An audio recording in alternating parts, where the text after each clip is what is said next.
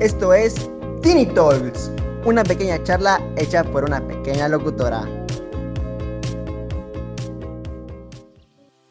Hola, ¿cómo están? Les damos la bienvenida a Tiny Talks, recordándoles que este es un programa hecho por la licenciatura en Ciencias de la Comunicación y Publicidad de la Universidad Hipócrates. Yo soy Balso y tengo que informarles que nos encontramos a los alrededores del Día Naranja. Quizás se pregunten, ¿qué es el Día Naranja? La Organización de las Naciones Unidas, mejor conocida como ONU, desde 1999 designó el 25 de noviembre como Día Internacional de la Eliminación de la Violencia contra la Mujer. Un dato importante es que para visibilizar más el día, el 25 de cada mes se hacen acciones, conferencias, pláticas u otras actividades. Esto de igual manera para que se sepa que la lucha contra la violencia a las mujeres es algo que se tiene que preservar durante todo el año, no solo un día. Es importante reconocer que la violencia de género está en diferentes ámbitos de la vida y que no tiene que ser necesariamente un golpe para que se tipifique como violencia, porque existe la violencia económica, emocional y psicológica, esa que no se ve a simple vista, pero afecta a la integridad de la mujer. Y retomando un poco el primer punto del anterior argumento, la violencia de género está en diferentes ámbitos de la vida y sí, está hasta en la comunicación. Así que les voy a platicar acerca de la comunicación con perspectiva de género. Para empezar, definamos lo que es la perspectiva de género. Se trata de un método con una visión científica, analítica y política, que permite identificar cuando un género está siendo discriminado y o excluido y también violentado. En este caso, el género femenino. No solo permite identificar la sujeción que hay en contra del género, sino que la finalidad de toda la perspectiva es el razonar el contenido, frenar la discriminación que sufren las mujeres, eliminar la opresión al género femenino y generar una igualdad de hombres y mujeres a través de la equidad. La comunicóloga capulqueña Guadalupe Francisco Cabañas añade que la perspectiva de género son los lentes de la igualdad en la comunicación y gracias a ellos se permite reconocer las características, diferencias y similitudes que existen entre ambos sexos y así evidenciar que en efecto durante mucho tiempo y hasta el día de hoy existe el lenguaje excluyente y una inequidad. A continuación, Voy a añadir mi juicio ya como una comunicóloga en formación. Es verdad que los medios de comunicación tienen una gran responsabilidad en cuanto a la educación. Por ejemplo, la teoría funcionalista establece que dentro de las funciones de los medios de comunicación debe de ser el informar, educar y contextualizar problemas sociales de interés público. Y adivinen qué, durante décadas, la subordinación, discriminación y maltrato hacia la mujer era lo que mayormente predominaba en los productos audiovisuales. Incluso en el periodismo a las mujeres solo se les asignaban secciones como de espectáculos y hogar, porque no se les consideraba realmente importantes o inteligentes para abarcar otras secciones. Realmente los medios de comunicación no le daban la verdadera relevancia a la violencia de género, y si le daban el espacio solo era para seguirla perpetuando, para burlarse, pero nunca para generar un criterio en contra de toda la violencia. Y lamentablemente por esta razón, hoy en día la sociedad no se da cuenta o le cuesta aceptar que es verdad que hay una exclusión y discriminación hacia el género femenino, lo cual limita a las mujeres, las vulnera y violenta sus derechos humanos. Pero bueno, ¿Por qué se toman los medios de comunicación como un responsable de la violencia de género? A diario, vemos que en las notas las mujeres con puestos importantes son mejor identificadas por el rol que ejercen como madre o esposa, dejando de lado la carrera que han construido por estar en aquel puesto. Por otro lado, cuando vemos a una mujer famosa, ya sea actriz, cantante, escritora u otra profesión, si ésta es soltera muchas veces es cuestionada por esta razón, ¿Por qué no tiene pareja? Si está tratándose con alguien y entre otras interrogantes.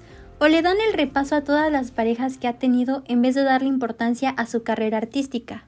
Me acuerdo que en alguna ocasión leí el encabezado que decía que Eisa González era la envidia de todas las mujeres. Cuando me metí a ver la nota creí que iba a ser acerca de toda la carrera artística que había tenido, de su paso de Televisa al cine de Hollywood, pero no, era un recuento de todos los hombres con los que había estado, lo cual de alguna u otra forma me pareció una falta de respeto y minimizar todo el trabajo que ha trazado y solo validarla o reconocerla por los hombres con los que ha estado.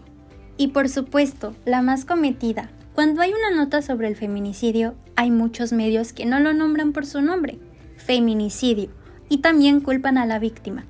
Lo expresan ya sea describiendo su manera de vestir, con quién se juntaba, a qué hora salió o dónde estaba. En todas esas partes estuvo culpabilizando a la víctima. Y no solo eso, esto abre pauta a que se justifique al agresor. Por ejemplo, cuando pones que la víctima llevaba top o llevaba una falda, comienzan a decir es que se vestía así, es que no se respetaba, es que esto, es que el otro, es que salió tarde, es que salió de noche, es que salió a divertirse, es que nada, realmente nada debería de dar paso para justificar una agresión, una violación o incluso un asesinato. Y ahora, retomando la comunicación con perspectiva de género, la frase que lanzó la comunicóloga Guadalupe Francisco fue Mencionar a cada cual por su nombre es la clave de mucho. Por supuesto, no basta con tener un lenguaje incluyente donde se mencione a todas y todos, sino que este no tiene que ser sexista, es decir, reconocer a la mujer por lo que ha logrado, no por el rol que la sociedad le ha asignado, por su sexo ni por su físico, y tampoco hacer referencia a ella como un objeto sexual, algo por lo que luchan algunas instituciones como la Convención sobre la Eliminación de todas las formas de discriminación contra la mujer, por sus siglas en inglés CEDAW, es para que toda mujer tenga una vida libre de discriminación. En México ya existen leyes que garantizan a las mujeres una vida libre de violencia, de inequidad y de discriminación. De hecho, está escrita en la Constitución Política de los Estados Unidos Mexicanos. Y ya si nos vamos al ámbito estatal, en la ley número 553 de Guerrero brinda a las mujeres una vida con equidad de género y sin violencia. Los derechos nunca han sido ni serán propios de un género, de un sexo o de una raza. Los derechos son universales, los derechos están para todos y para todas. Antes de continuar con este podcast, vamos a escuchar una pequeña cápsula que nos preparó una colecta feminista llamada Despertando Conciencias Femeninas. Esta colecta está conformada por niñas realmente muy pequeñitas que nos acompañan. Y bueno, esta cápsula nos va a hablar acerca de la violencia simbólica, la violencia que se puede ver en los medios de comunicación. Así que vamos a escucharla. ¿Te has dado cuenta? La publicidad nos bombardea con violencia simbólica. ¿Te has fijado en todos esos anuncios en los que se presenta a la mujer como un objeto cuya única utilidad es servir y satisfacer los gustos del hombre? Piénsalo, no es natural. Las mujeres no somos objeto de consumo. En nuestro país, la Ley Federal de Telecomunicaciones y Radiofusión estipula que los contenidos audiovisuales deben de respetar los derechos humanos, la no discriminación y la igualdad de género. Se ve, pero no se observa. Basta de tolerarlo. Los materiales audiovisuales machistas deben de ser eliminados. No reproduzcas la violencia simbólica. Es un delito.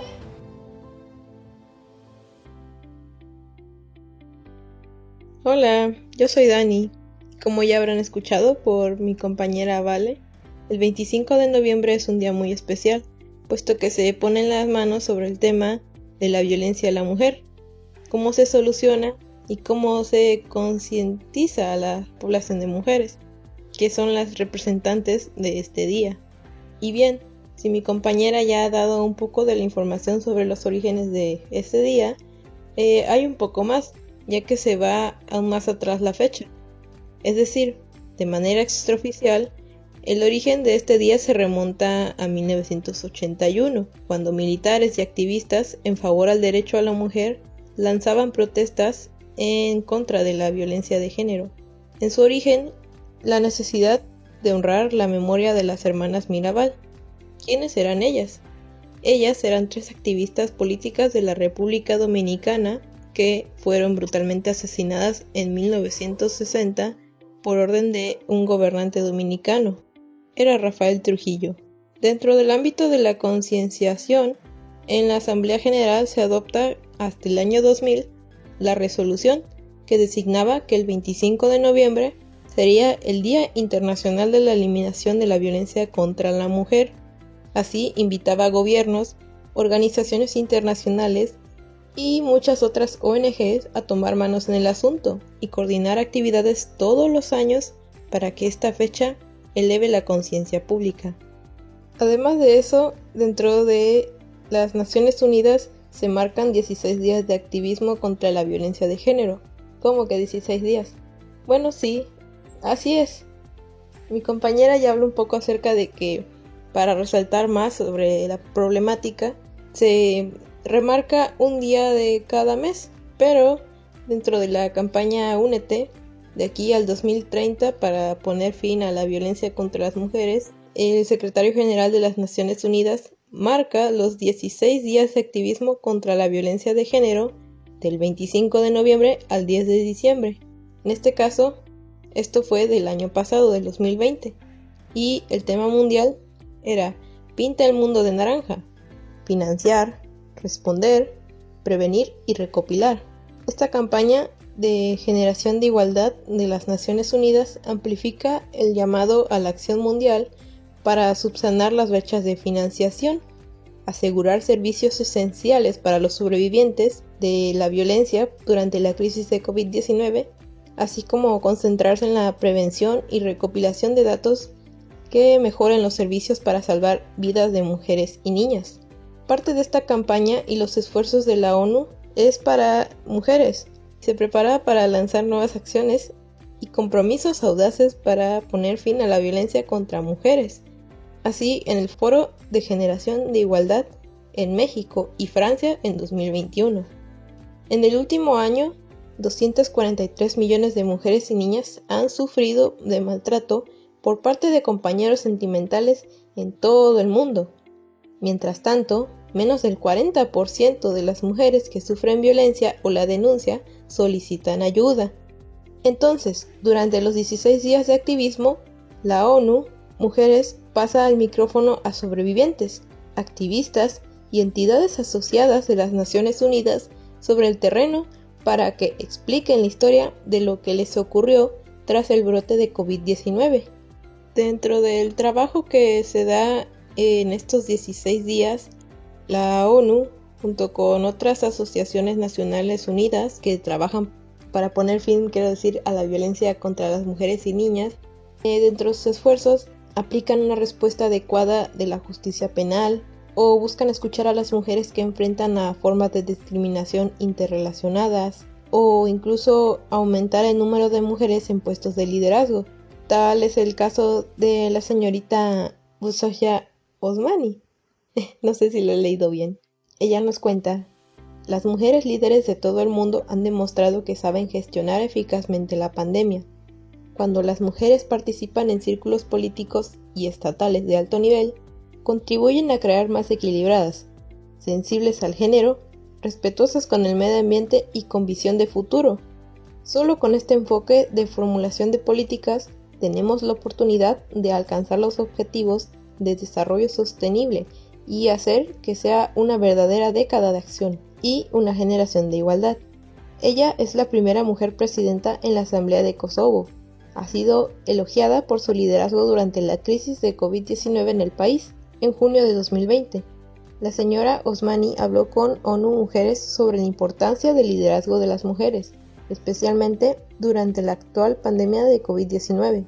Si bien esto es algo del año pasado, como por ahí habrán escuchado, ya sea en el noticiero, el 2020 gracias al confinamiento trajo un aumento en el número de violencia de casos de violencia doméstica que había en todo el mundo, ya que en muchos casos mujeres que sufren de violencia doméstica son claramente amas de casa o niñas, ¿no? dentro de la familia.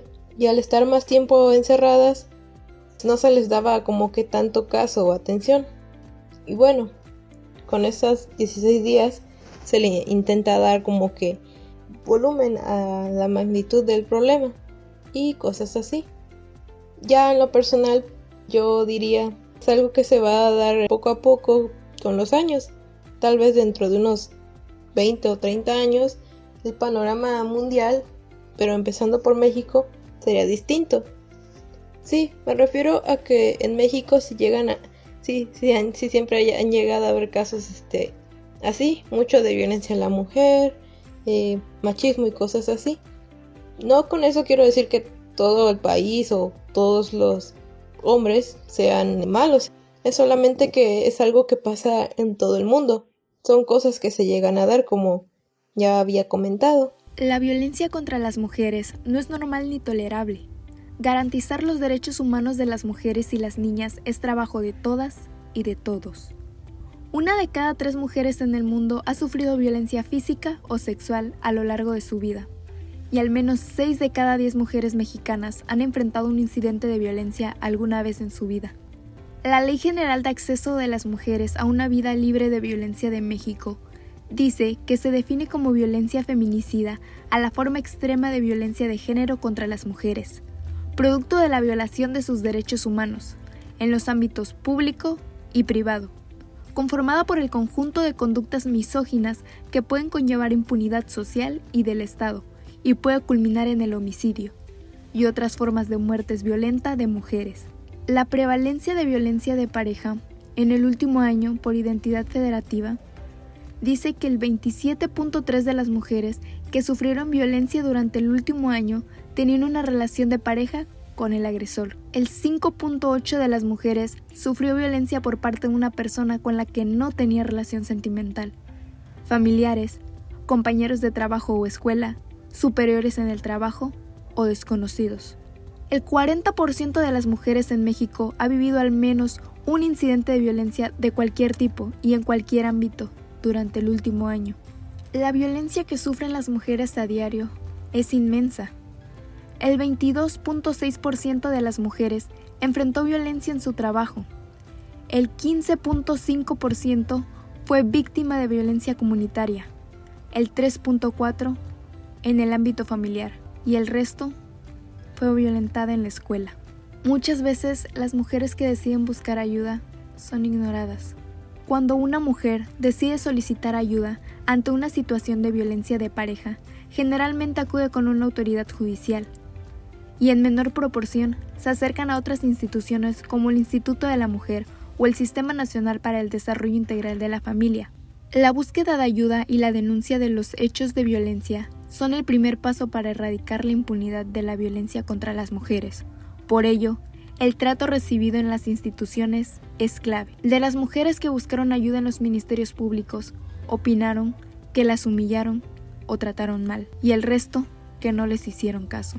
Es por eso que durante el último año, solo una de cada diez mujeres solicitó ayuda a alguna institución cuando vivió violencia. Desafortunadamente a mí me tocó ver un caso de violencia hacia alguna integrante de mi familia y básicamente el caso quedó impune porque la ignoraron.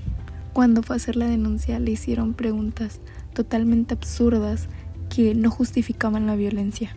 Es por eso que ella después decidió ya no darle seguimiento. Y esto lo pasan miles de mujeres a diario cuando van a denunciar algún caso de violencia. La violencia no solo es física, la violencia también es psicológica y únicamente el 7% de las mujeres con un incidente de violencia de pareja recibió atención médica o psicológica. De estas, el 35% acudió a una institución de salud pública y el 27% acudió a un sector privado. Ustedes que son tan jóvenes, que son las nuevas generaciones que seguramente van a hacer un cambio importantísimo en las próximas, en ustedes, esa es la verdadera razón por la cual yo empecé, me animé a escribir, porque realmente es, eh, sí es emocionante, ¿eh? pero vamos, siempre hay un temor de qué tan claro será lo que quiero transmitir, qué despertará. Lo que yo deseaba es que despertara emociones y ayuda. Ella es Rosa Esquivel, una psicóloga, psicoterapeuta y escritora. Una escritora de corazón y no profesional como dice ella. Tiene más de 27 libros. Uno de ellos habla acerca de la violencia y dice que la persona que ejerce la violencia necesita tener bajo control a los demás para mantener su superioridad. La realidad es que la persona violenta suele tener un gran temor a que descubran su gran inseguridad y para ocultarlas se vale de amenazas, manipulación, humillación, golpes etc. Este libro habla sobre el abuso que viven en silencio los integrantes de una familia, con casos y ejemplos de la vida real. Si tienen la oportunidad de leer este libro, háganlo, se los recomiendo bastante. El porcentaje de mujeres que es violentada a diario, tanto física, emocional, verbal y psicológicamente, es enorme. Muchas mujeres reciben amenazas hasta de muerte y de ahí viene el feminicidio. Para atender el problema del feminicidio es preciso caracterizarlo como fenómeno social, acotarlo conceptualmente y diferenciarlo de otras formas de muerte violenta, para después poder cuantificarlo y actuar en consecuencia. Existe un conjunto de entidades federativas que absorben el crecimiento de la violencia contra las mujeres, entre ellas Chihuahua, Durango, Baja California, Nayarit, Nuevo León y Morelos. El 31% de homicidios de mujeres ocurrieron en la vivienda, el 41% de homicidios de mujeres ocurrieron en la vía pública. Solo 3 de cada 10 casos denunciados tienen presuntos culpables sometidos a proceso, y solo en 2 de cada 10 hay sentencia condenatoria. La violencia contra las mujeres no puede ser tolerada en ninguna forma, en ningún contexto, en ninguna circunstancia, por ningún dirigente político ni por ningún gobierno. Y antes de continuar, vamos a pasar a una canción de Julieta Venegas. Esta se llama Mujeres. En lo personal me encanta la letra, en específico una parte que dice, las mujeres se están revelando, los hombres no saben qué hacer. Así que, vamos a escucharla.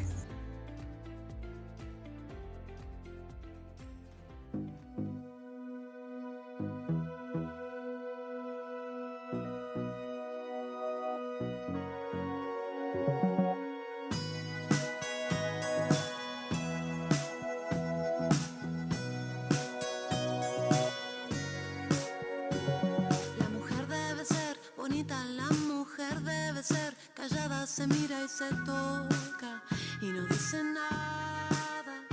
De repente sentí algo, llegó por mi espalda, me sacudió voces fuertes,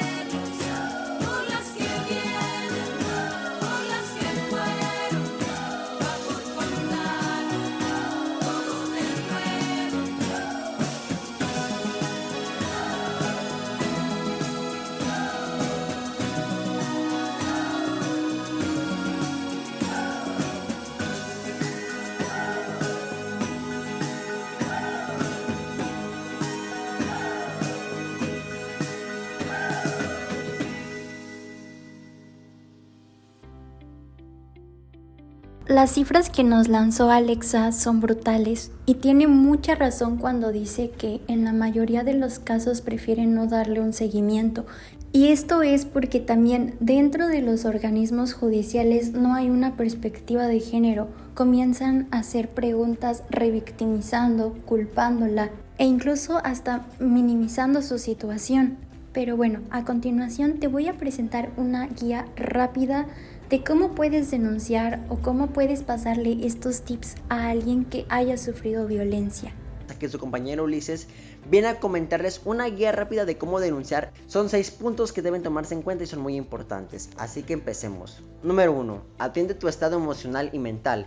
El miedo, vergüenza, la culpa y la ansiedad suelen ser unos detonantes para alcanzar la justicia, así que mantente lo más centrado posible. 2. Identifica la agencia de Ministerio Público más cercana. Recomendamos las especializadas en delitos sexuales, ya que en lo personal suelen ser más capacitados para atender con perspectivas de género. 3. Prepara una narración cronológica con fechas exactas de ser posibles, detallando minuciosamente tu vivencia. Y de alguna manera, si existía una relación con el agresor, describirla es muy importante 4. Prepara elementos probatorios en caso de tenerlos, desde una fotografía, video o audio. Almacénalos en un solo lugar para tener acceso a todo fácilmente. Esto puede enriquecer un poco más la carpeta, pero en dado caso de que no lo tengas, no te sientas culpable. Nadie debería de ser cuestionada cuando es violentada o no. 5. Tómate tu tiempo. No dejes que nada te presione a levantar tu voz. Cada quien va a su propio paso. Eso es algo muy importante. Tienes que tomar la calma y saber cómo actuar antes de preocuparte. Y por último, 6. No vayas sola. Pídele a alguien que te acompañe, ya que sea una amiga o amigo, familiar, eso te puede ayudar a generar un ambiente seguro y sentir el apoyo. Esperemos que nunca tengas que utilizar esta guía, pero en dado caso de que sí, te mandamos un fuerte abrazo. No estás sola, todas estamos contigo y te creemos. Muchas gracias por habernos escuchado. Esto es Tiny Talks y nos escuchamos en la próxima. Y continuaremos esta charla en la próxima emisión. Tiny Talks. Hasta la próxima.